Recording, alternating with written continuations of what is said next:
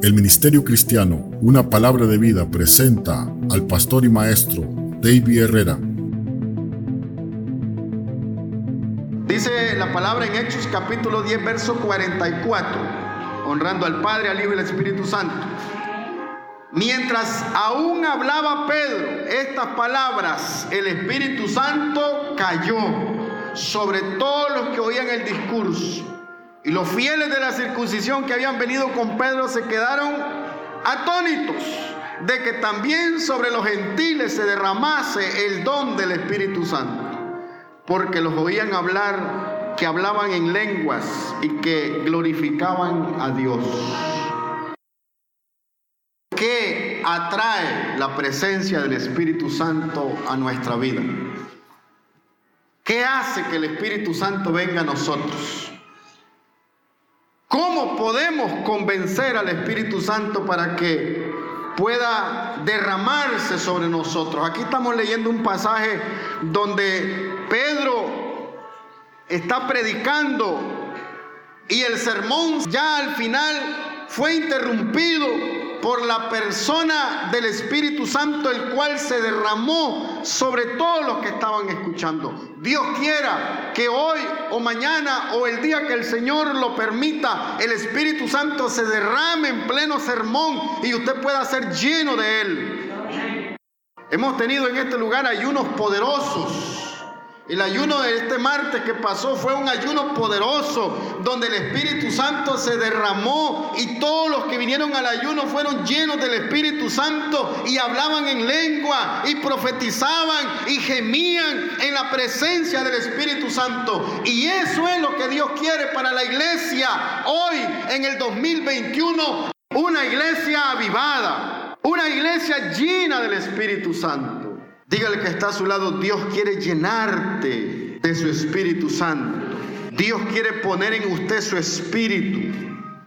Mire, solo la presencia del Espíritu Santo puede cambiar nuestra manera de pensar. Solo la presencia del Espíritu Santo puede motivarnos. Solo la presencia del Espíritu Santo puede hacer en nosotros cristianos productivos, efectivos, instrumentos para Dios en Cristo Jesús. Solo el Espíritu Santo puede hacer el milagro. ¿Y cómo hacemos para que la presencia del Espíritu Santo venga sobre nosotros? ¿Qué hacemos?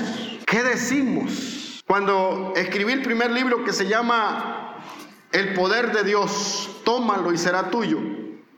En uno de los capítulos expliqué la necesidad de que usted hable con Dios y de que usted se acerque a Dios.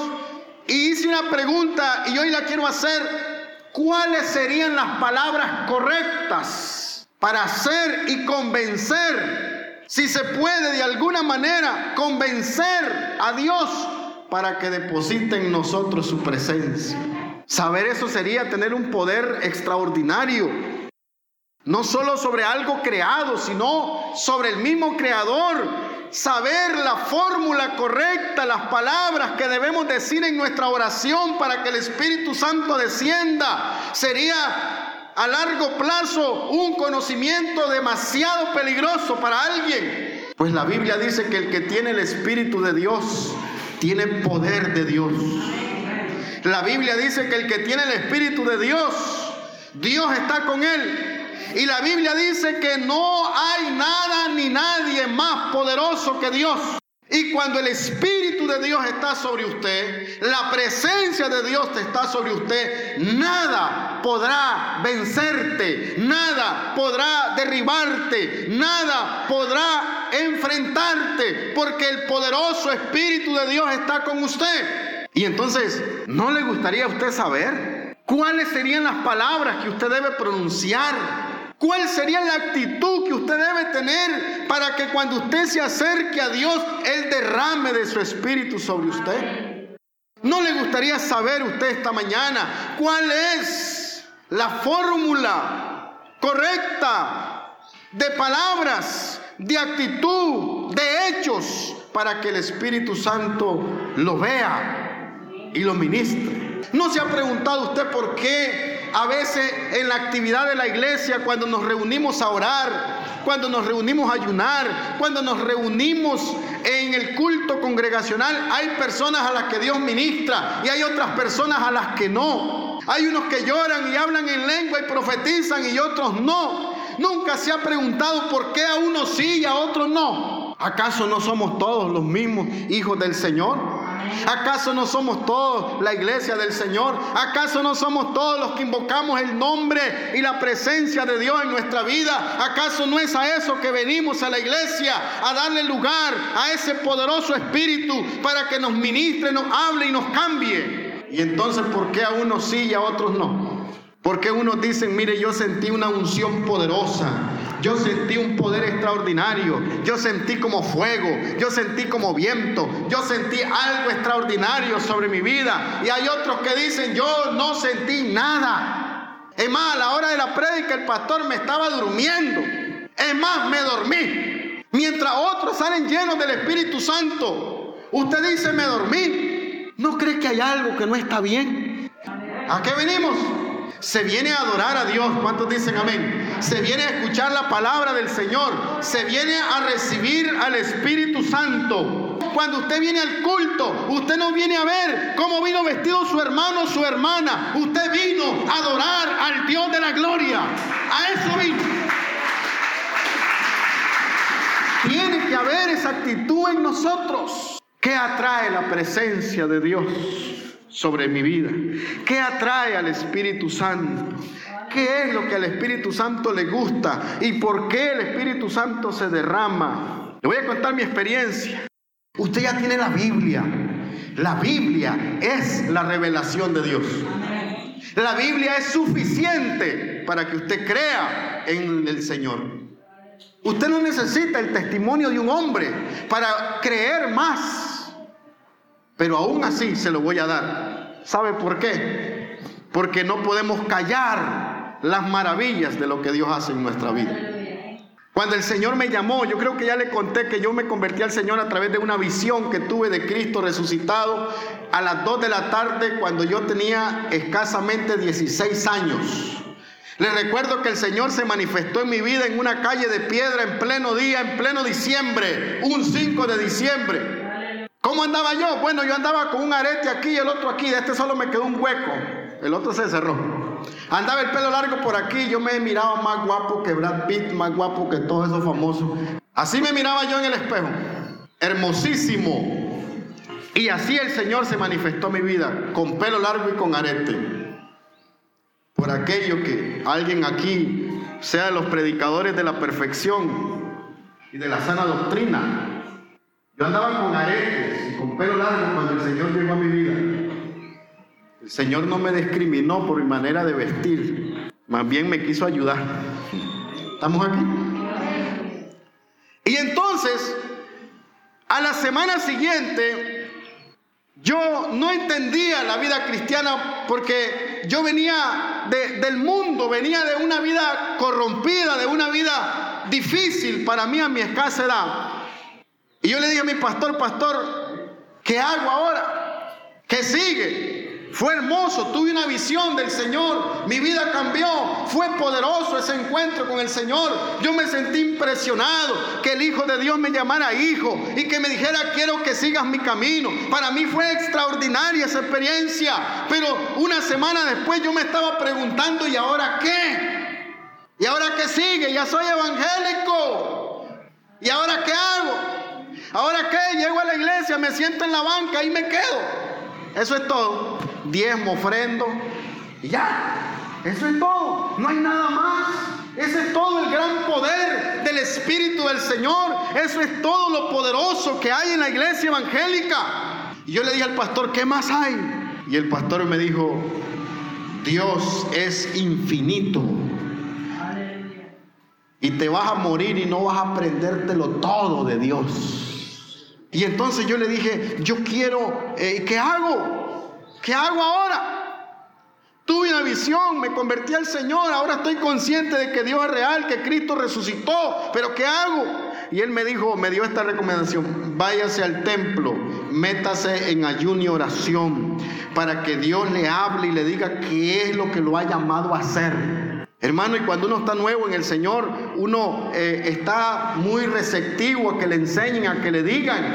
Y yo le dije al Señor, Voy a ayunar esta semana para que usted me hable, para que usted me diga, para que usted me enseñe. Y comencé el lunes a leer la Biblia, a leer la palabra, a leer, a, ver la Biblia. Comencé en Génesis, leí Génesis, leía eh, Éxodo, leí Levítico. Tenía un hambre de Dios, un hambre de conocer a ese Dios que se me había manifestado, a ese Dios que me había hablado. Yo tenía un hambre y comencé a leer Deuteronomio. Y yo dije, qué poderoso es Dios. Y comencé a leer Josué jueces. Llegué a Ruth, Nehemías, Esdras. El jueves, yo recuerdo muy bien, el jueves yo estaba leyendo Jeremías.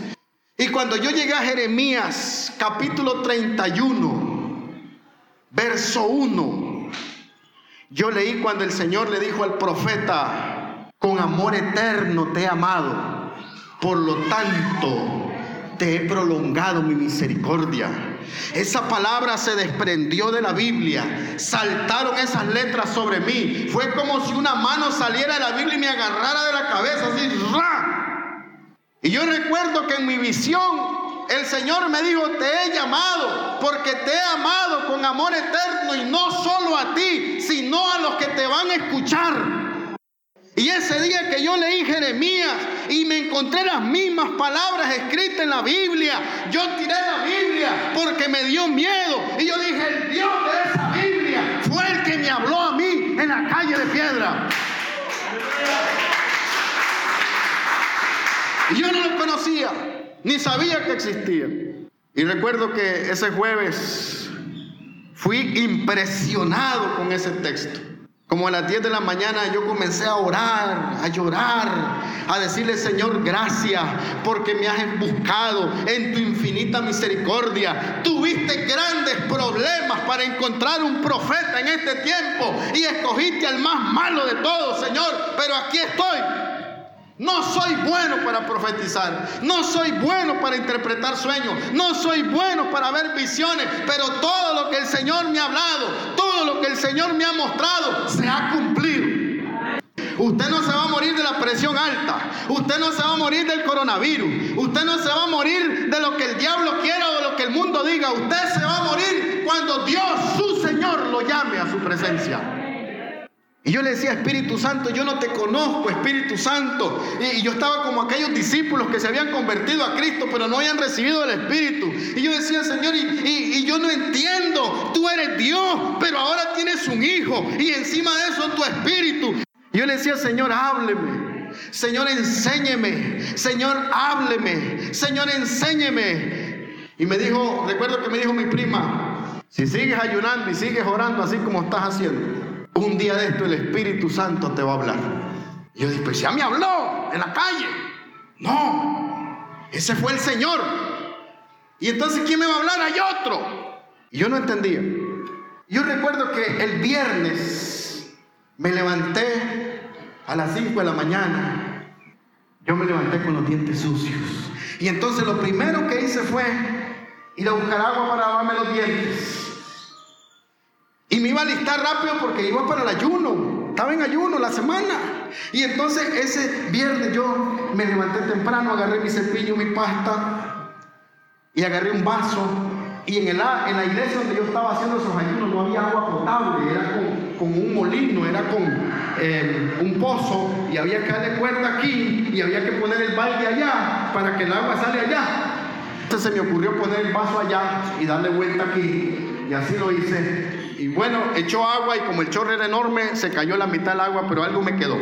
Ese día tuve una experiencia que hasta el día de hoy, hermano, modificó mi manera de ver a Dios. Yo le soy honesto. Para mí Dios es un Señor grande, serio, con una vara en la mano esperándome que yo hiciera algo malo para meterme en mi cuerazo. Ese era mi concepto de Dios. Era como mi profesor de matemática, como mi profesora de inglés, una señora tosca, seria, brava. Ese era mi concepto de Dios, aunque en su gran amor y misericordia me había alcanzado y me había amado. Aún así mi concepto de Dios era que Dios era severo. Y ese día que, me, iba me ponía a lavarme los dientes, cuando el vaso estaba ya como a la mitad de agua, me sucedió algo que a mí me cambió mi manera de ver la vida y de ver al Señor. Yo me agaché a agarrar el vaso. Cuando yo me agaché a agarrar el vaso y agarré el vaso y me paré, alguien detrás de mí puso su mano en mis costillas. Ese día que yo me agaché a levantar el vaso y lo levanté, alguien se paró detrás de mí y me puso las manos en esta parte de aquí, de mi lado izquierdo. Yo pegué un brinco, solté una carcajada y tiré el vaso. Mientras me estaba riendo, yo dije, este pastor es divertido. Y me volteo a decirle, pastor, no andes haciendo eso, me hiciste botar el agua. Mi sorpresa fue que cuando yo di la vuelta, no estaba mi pastor. La presencia del Espíritu Santo vino sobre mí. Y me dijo el Espíritu Santo, te asusté. Hasta ese momento no me había asustado. En ese instante me dio miedo. Y yo le dije, Señor, no me asusté porque me hincara la costilla o me tocara. Me asusté porque yo no sabía que usted podía hacer eso. La presencia del Señor vino de nuevo sobre mí y me dijo, recuerdo muy bien, no tengas miedo. A mí no me tengas miedo. Yo te enseñaré todo lo que necesitas saber. Yo quedé con eso en mi corazón una semana, dos semanas. Yo no le dije a nadie. Yo le, yo le digo a mi pastor que el Espíritu Santo me agarró por aquí. Mi pastor seguramente me va a poner en disciplina para que no ande inventando locuras.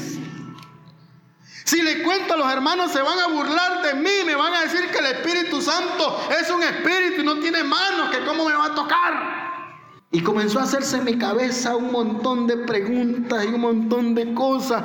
Y un día yo no aguanté. Y le dije, pastor, quiero contarle algo que me pasó. Yo no sé cómo, cómo lo va a tomar usted, si va a decir que estoy loco, no sé. Pero yo se lo voy a decir. Esto y esto me pasó. Mi pastor me quedó viendo. Se puso a reír. Y me dijo una palabra que no la entendí en el momento. Ahora sí la entiendo. Me dijo, eso no es nada comparado con lo que Dios va a hacer con tu vida.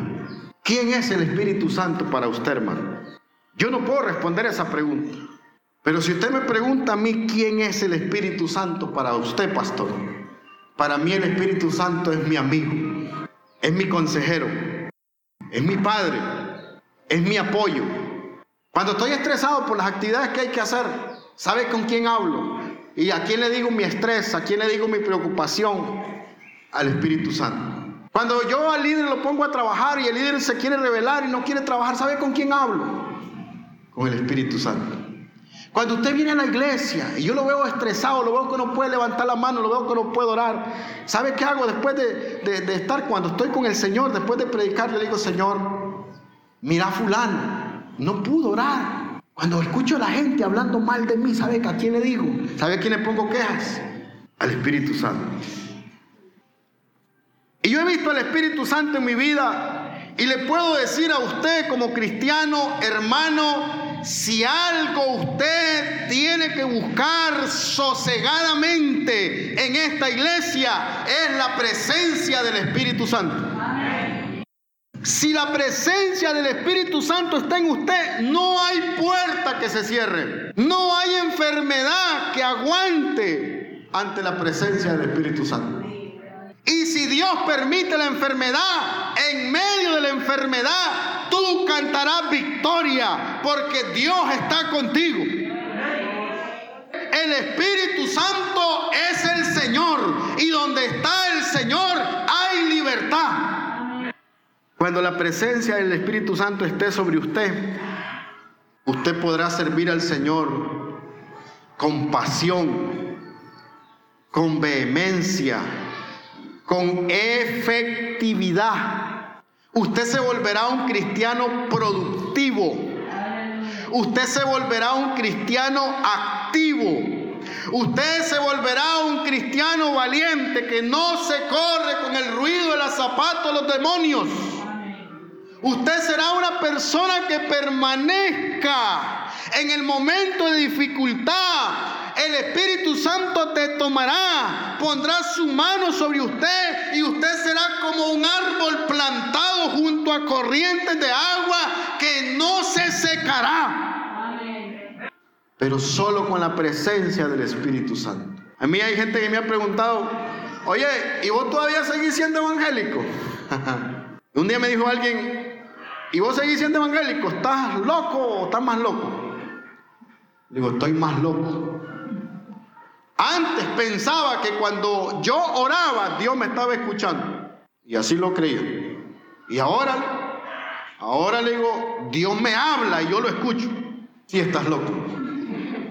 Un día me dijo una señora, a mí me gusta cómo predica usted, pastor, a mí me gusta cómo usted ora por la gente, a mí me gusta cómo usted motiva a la gente. Pero hay algo de usted que a mí no me gusta.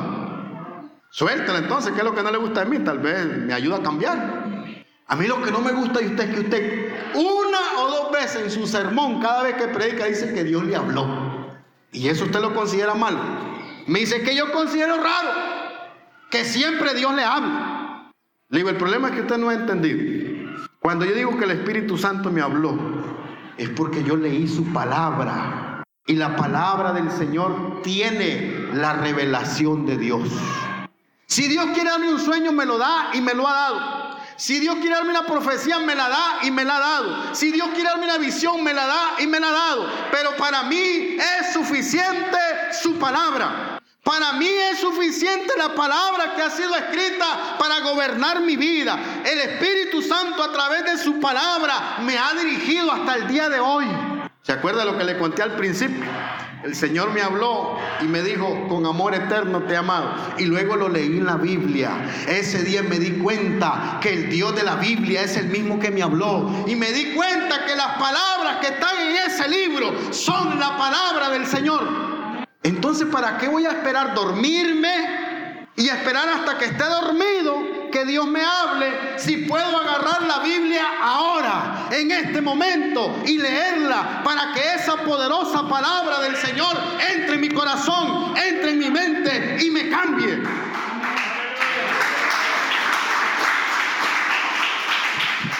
Dice, no apaguéis al espíritu, no evitéis las profecías y entonces hay gente, hermano, que piensa que apagar el espíritu es decirle a alguien, no me profetice, no me diga ese sueño, no me diga esa visión. No, Señor, apagar el espíritu es dejar de creer en la palabra escrita, la palabra de Dios. La verdadera revelación de Dios es la Biblia. Eso es apagar el espíritu. Cuando usted pone su fe en otra cosa y no en la palabra. La Biblia dice que aquel que habla en nombre de Dios, cuya palabra no se cumpla, ese hombre no es de Dios. Esta pandemia ha servido para que salgan un montón de falsos profetas. Por favor, hermano, leamos la Biblia, estudiemos la Biblia, llenémonos del Espíritu Santo para que cuando el Espíritu Santo esté en nosotros, el diablo no nos meta gato por liebre. Solo lleno del Espíritu Santo podemos discernir si la palabra que nos están hablando es o no es de Dios. Porque cuando usted está lleno del Espíritu Santo, usted vive de la palabra, lee la palabra, medita en la palabra, camina en la palabra, se sabe la palabra. Mire, hubo gente que me llamó pastor, abra la Biblia y están los pelos. Mire, yo a mí me daba ganas de responder y decía, Señor, dame paciencia, Señor, dame paciencia, ayúdame, ayúdame, Señor, yo le quiero responder. Y me decía el Espíritu Santo, no. Señor, pero si, que, que salen unos pelos y hay que hacerlo sopa y hay que bebérselo para que se muera el virus. ¿Y sabe qué es lo más duro, hermano? Que hay cristianos que creen que eso era palabra del Espíritu Santo. Por favor, arrepiéntase. La palabra del Espíritu Santo es la Biblia. Con razón el Espíritu Santo no se mueve. Si no lo andamos buscando. Andamos buscando los pelos. Hermano, aquí está William, mire, ahí está. pregúntele. Cuando el hermano se sintió que la vida se la quitaba y él se sintió que ya se moría, solo la oración, invocando la poderosa presencia de Dios, fue que el hermano recibió de Dios sanidad. No hubo falta de pelo. Ahí está, pregúntele. ¿Está entendiendo, hermano? ¿Qué atrae la presencia de Dios? Número uno, un corazón arrepentido. Salmos 51, 17. Dice que el Señor se agrada. El verdadero sacrificio que al Señor le agrada es un corazón arrepentido y humillado delante de Dios. El Señor no lo desprecia.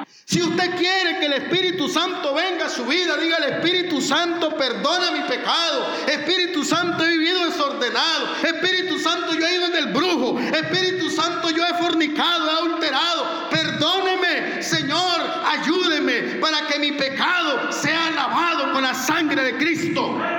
En ese momento el Espíritu Santo te mirará y comenzará a acercarse a tu vida. Número dos, que atrae la presencia del Espíritu Santo. Luego de haberse arrepentido y abandonar el pecado, Juan 4:23, una verdadera adoración a Dios, una adoración genuina que salga del corazón, que salga del espíritu humano hacia el espíritu de Dios, atrae la presencia del Señor. Cuando usted le habla a, su esposita, a su novia, a su novio, a su esposito, le habla desde el corazón humano, usted llega al corazón humano. ¿Cómo se le llega al esposito y a la esposita? Hablándole desde el corazón, mi amor, mi negra. Hay gente que es muy romántica, mi chayote. Y aquello, ay, soy un chayotito. Le llega. Hermano, pero para usted hablar con Dios en adoración, no puede hablarle desde la carne, no puede hablarle desde la parte pecaminosa. Usted tiene que hablarle desde su interior, desde el alma, desde el espíritu, desde adentro de usted. Tiene que salir una verdadera adoración a Dios. Por eso yo le digo a la gente, ¿qué es hablar en lengua? Hermano, hablar en lengua es orar. No se haga un enredo. Si usted no habla en lengua te dice que yo no hablo en lengua y yo me siento menos cristiano, hablar en lengua es orar. ¿Cuánto oran? Eso es hablar en lengua, orar. Así que cuando usted sea bautizado con el Espíritu Santo, lo único que va a tener de más, de los demás, es que usted va a poder orar. Más todavía. ¿Qué significa? Que hay un momento cuando nosotros queremos expresarle algo al Señor y ya las palabras no alcanzan para decirle eres poderoso, eres majestuoso, eres hermoso, eres el más grande, eres soberano, eres lo máximo, Señor. Cuando ya llega un momento que tus palabras humanas no te alcanzan, entonces el espíritu humano comienza a dar gemidos indecibles comienza a pronunciar palabras que normalmente no podrías hacer. Eso es hablar en lengua. Hay gente que con hablar en lengua, hermano, en lugar de crecer espiritualmente, se enfermó y se llenó de orgullo y de vanagloria. Oh, yo hablo en lengua. Número tres, hermano, este es como el corazón, el meollo, la médula.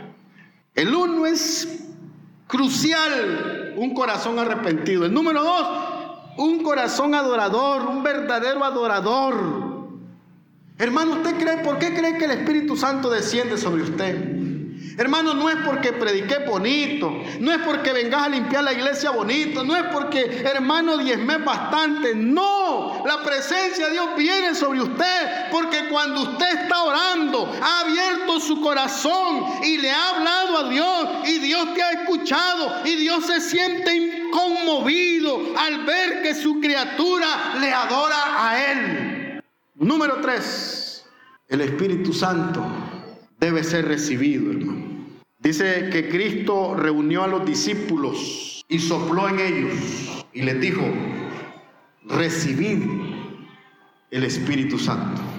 ¿Qué les dijo? Fíjense que entre todas las oraciones que Cristo hizo, esa es la oración que si usted lee la Biblia le resultará extraña. Y uno dice, pero si no era que el Espíritu ya estaba con ellos. Y no era que el Espíritu ya andaba con ellos.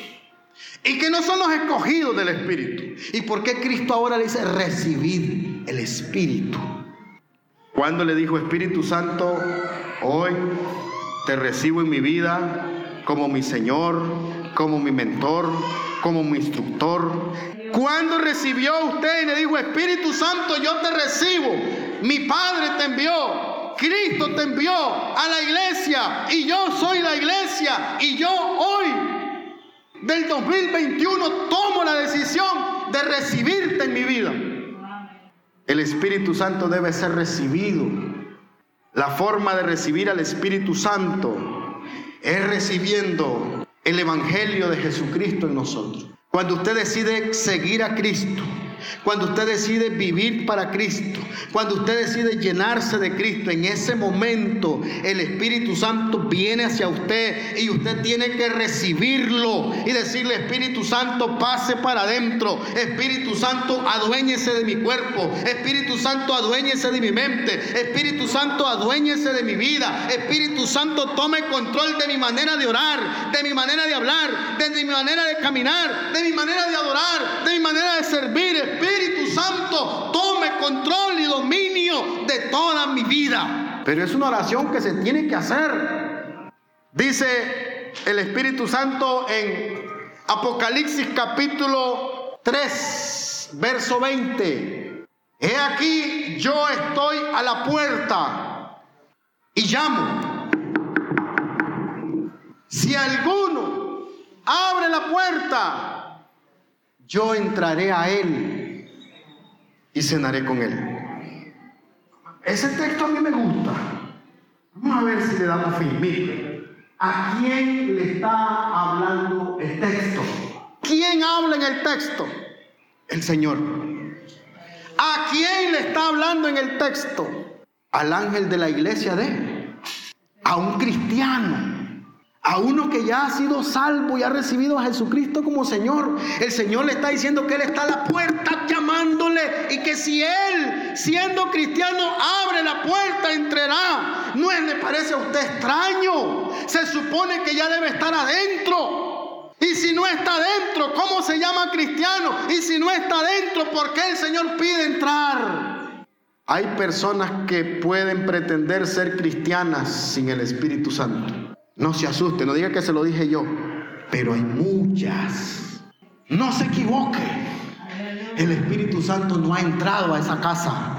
Está en la puerta tocando. Hoy el Espíritu Santo está tocando a la puerta de tu corazón y te habla, iglesia.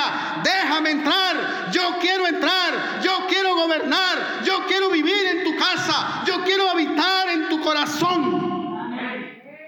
El Espíritu Santo dice, ¿sabe qué me dijo el Espíritu Santo esta mañana? ¿Sabe? Se lo voy a decir como la señora que dice que siempre predico y digo que el Espíritu Santo me habla. Hoy me habló y el Espíritu Santo dice en Proverbios, Hijo mío, dame hoy tu corazón. ¿A quién le está hablando? A su hijo. No le está hablando al inconverso, no le está hablando al que no conoce al Señor, no le está hablando al impío, le está hablando a su hijo.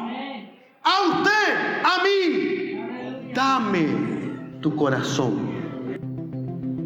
El Ministerio Cristiano, una palabra de vida, ha presentado la exposición de la palabra del Señor